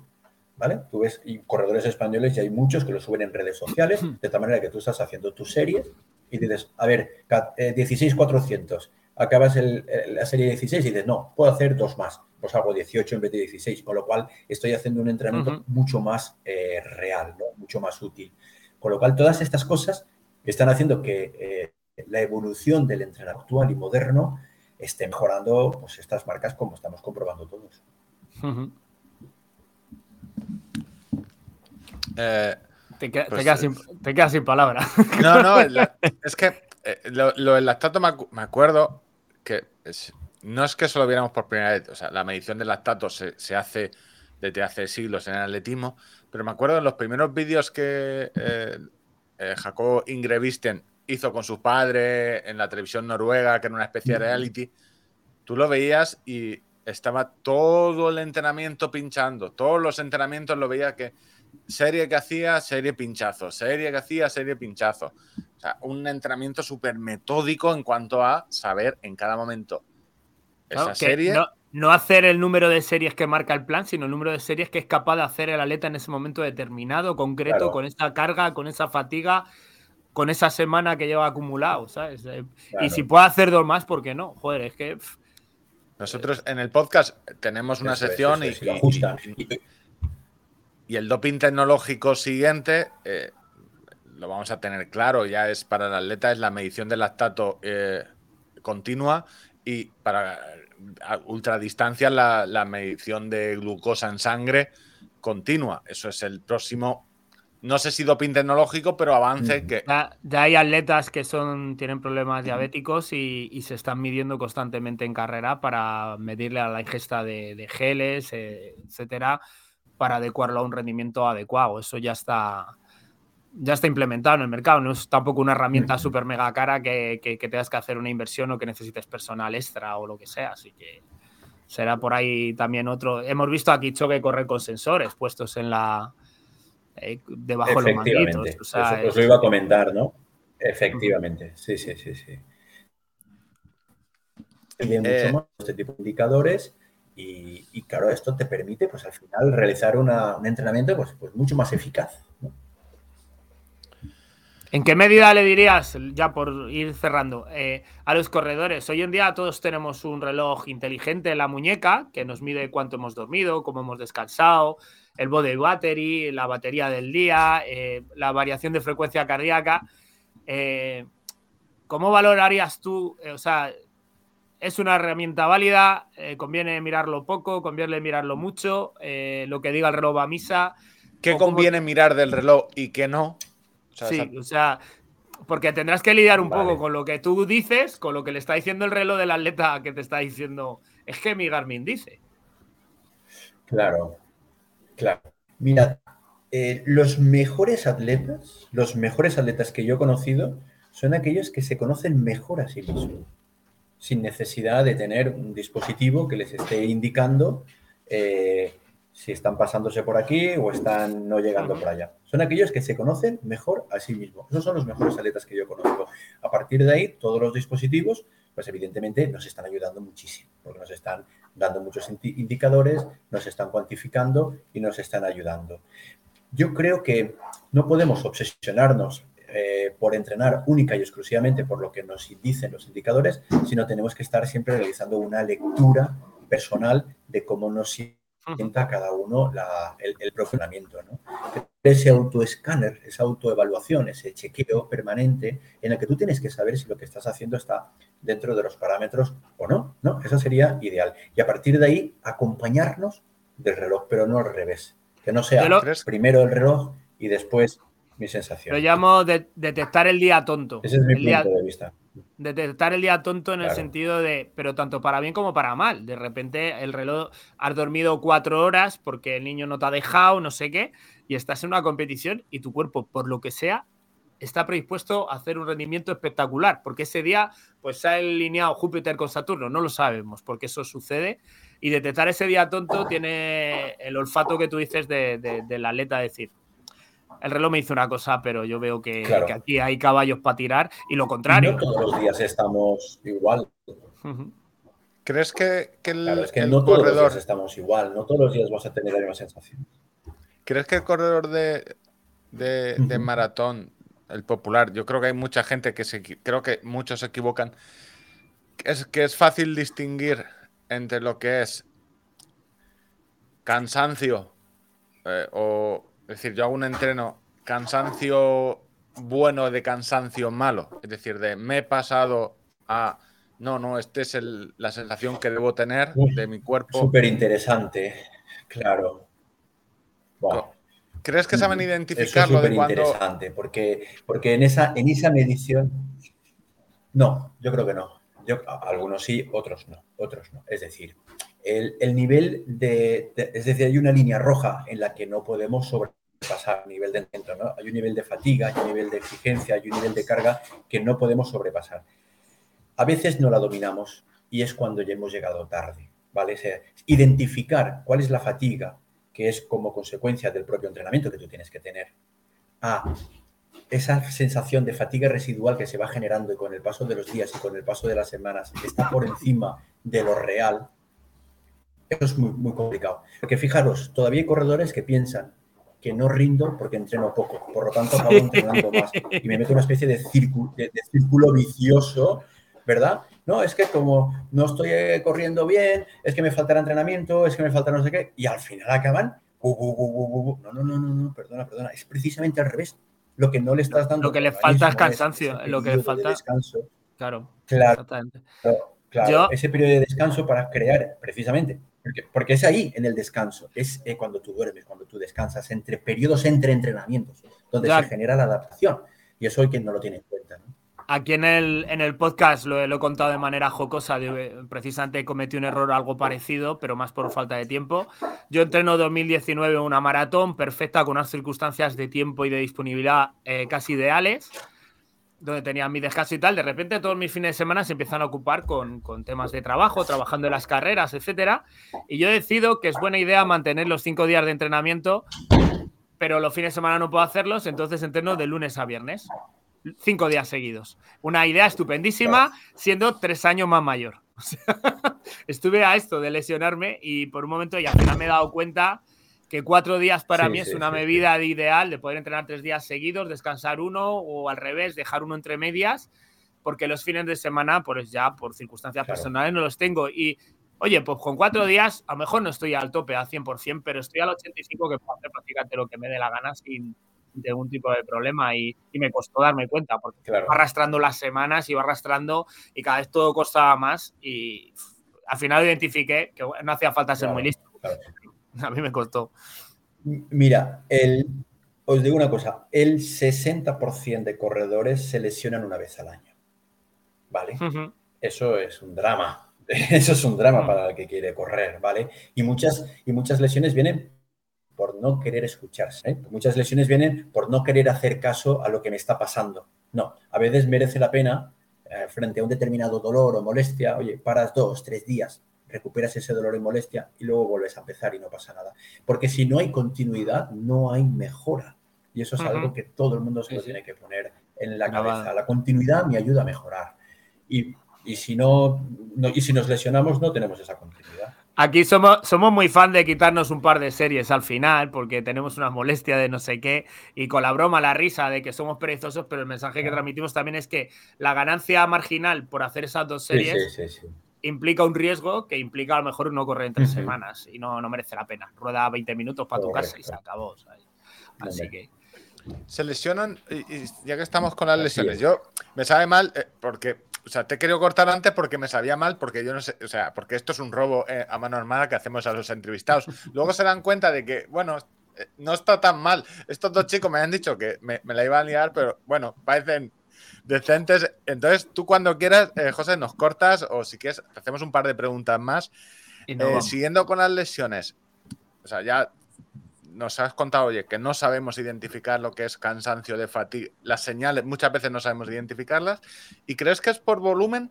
O sea, por tu estadística, ¿por volumen o por intensidad? ¿Cómo suelen caer más tus entrenados? No, yo creo. Yo creo que es más por intensidad. Yo creo que la intensidad es masa. A ver, el volumen eh, es verdad que al final, pues tú estás generando en tus estructuras, estás generando una repetición constante y, eso te está, bueno, pues al final creando dolencias estructurales. Pero creo que si la intensidad es adecuada, las estructuras van también como reajustándose, como que, que las estructuras acaban soportándolo bien.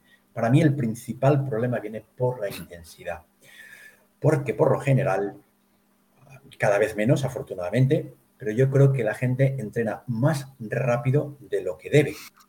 Eh, me explico. El entrenamiento, las diferentes zonas de entrenamiento que uno tiene que tocar, ¿vale? Porque hay que tocar. Yo, en Valencia hay un, un eh, deportivo que dice que el corazón hay que entrenarlo en todas sus fases, y es verdad. Pero el porcentaje de en qué fase tienes que entrenarlo es la cuestión. Entonces, yo veo que los corredores suelen entrenar, el corredor popular estoy hablando, ¿eh? siempre más rápido de lo que tiene que salir a entrenar. Y al final hay muy poca diferencia entre un día y otro. Y al final se convierten en entrenamientos muy lineales. Y los grupos de entrenamiento, que son una auténtica maravilla, una auténtica maravilla, también deberían muchas veces, si el grupo no es el adecuado en el que tú vas, en el que tú tienes que estar por ritmo y por intensidad, pues al final acaba gente muy machacándose en, mm. esos grupos, ¿no? O por no ir. Entonces, para mí es más peligrosa la intensidad que el volumen. Para mí más. Mata más la velocidad que la distancia. sí, para mí la velocidad te hace cambiar biomecánicamente la manera de correr, corres forzado, eh, buscas, se empiezan a generar mucho más desequilibrios, se generan descompensaciones y para mí es ahí donde está o donde radica el problema, más en la intensidad que en el volumen. Porque al corredor de maratón le choca mucho, y esta consulta la ha recibido segurísimo, le choca mucho los ritmos tan lentos que le mandas en muchísimas ocasiones. ¿Cómo? si quiero correr un maratón a 5, ¿cómo que haga la tira larga este fin de semana a 5.30 o 5.45? Eso le cuesta mucho entrarle en la cabeza. y yo les pongo el ejemplo, yo les pongo el ejemplo, le digo, mira, si, si un corredor profesional va a correr a 3 minutos el kilómetro el maratón, ¿qué sale cada día? ¿A entrenar a 3 minutos el kilómetro? Hay, días que sale a entrenar a, a 3.30 y 3.45. Y a veces, y cuando habláis con Mark, que os dice muchas veces las sesiones de entrenamiento de muchos de los africanos, hay días que salen a, entrenar a 5 minutos de kilómetro. A 5, efectivamente. Sí, sí, Claro, entonces yo le digo, del mismo modo que un profesional, porque la fisiología funciona igual, ¿eh? para uno que para otro, ¿eh? funciona igual.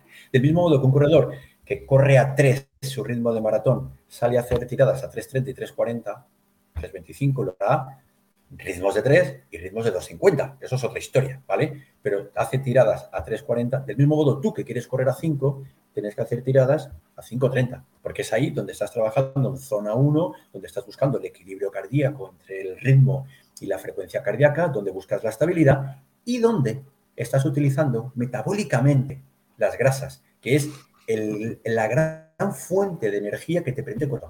Porque al final el maratón se corre con la combustión de grasas y glucógeno.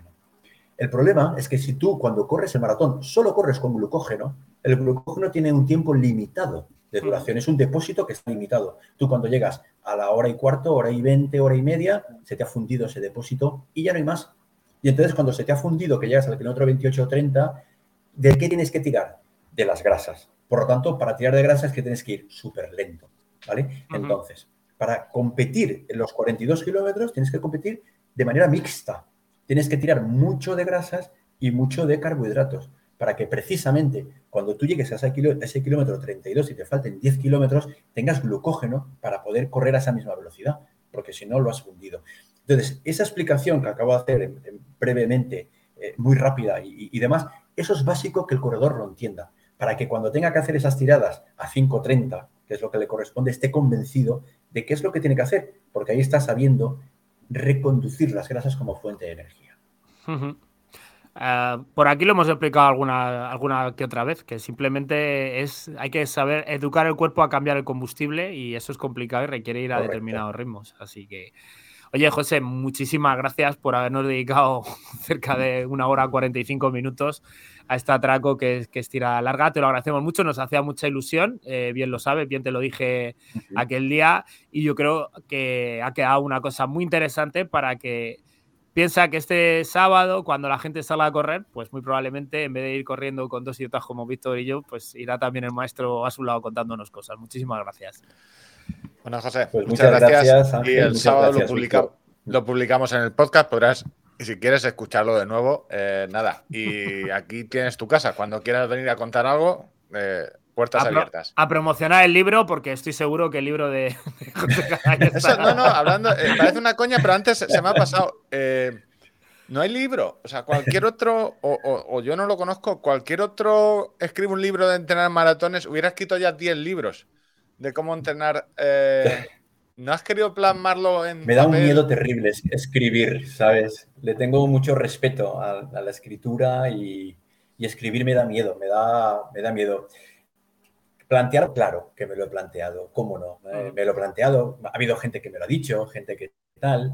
A veces me lanzo y escribo ahí cosas, pero de verdad que me da mucho miedo y me da, me da vértigo escribir un libro porque me parece que que escribir ya es otra, no sé, es otra dimensión en la que le das a imprimir a los correos electrónicos del último año y eso más o menos ordenado ya tienes. Historias de la maratón de Valencia.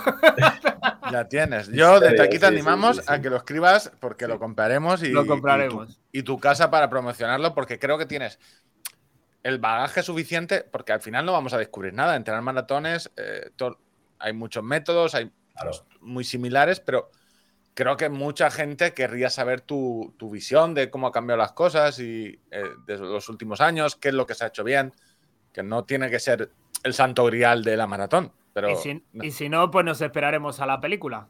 A la película, y si no quieres, pues nada, te, traeremos y que nos lo cuentes. Muchas gracias, José. Muchísimas gracias. Muy bien, muchísimas gracias, chicos. Muy amables. Ha estado muy bien, como siempre que hacemos una entrevista, porque los entrevistados son muy buenos. Los entrevistadores no tanto.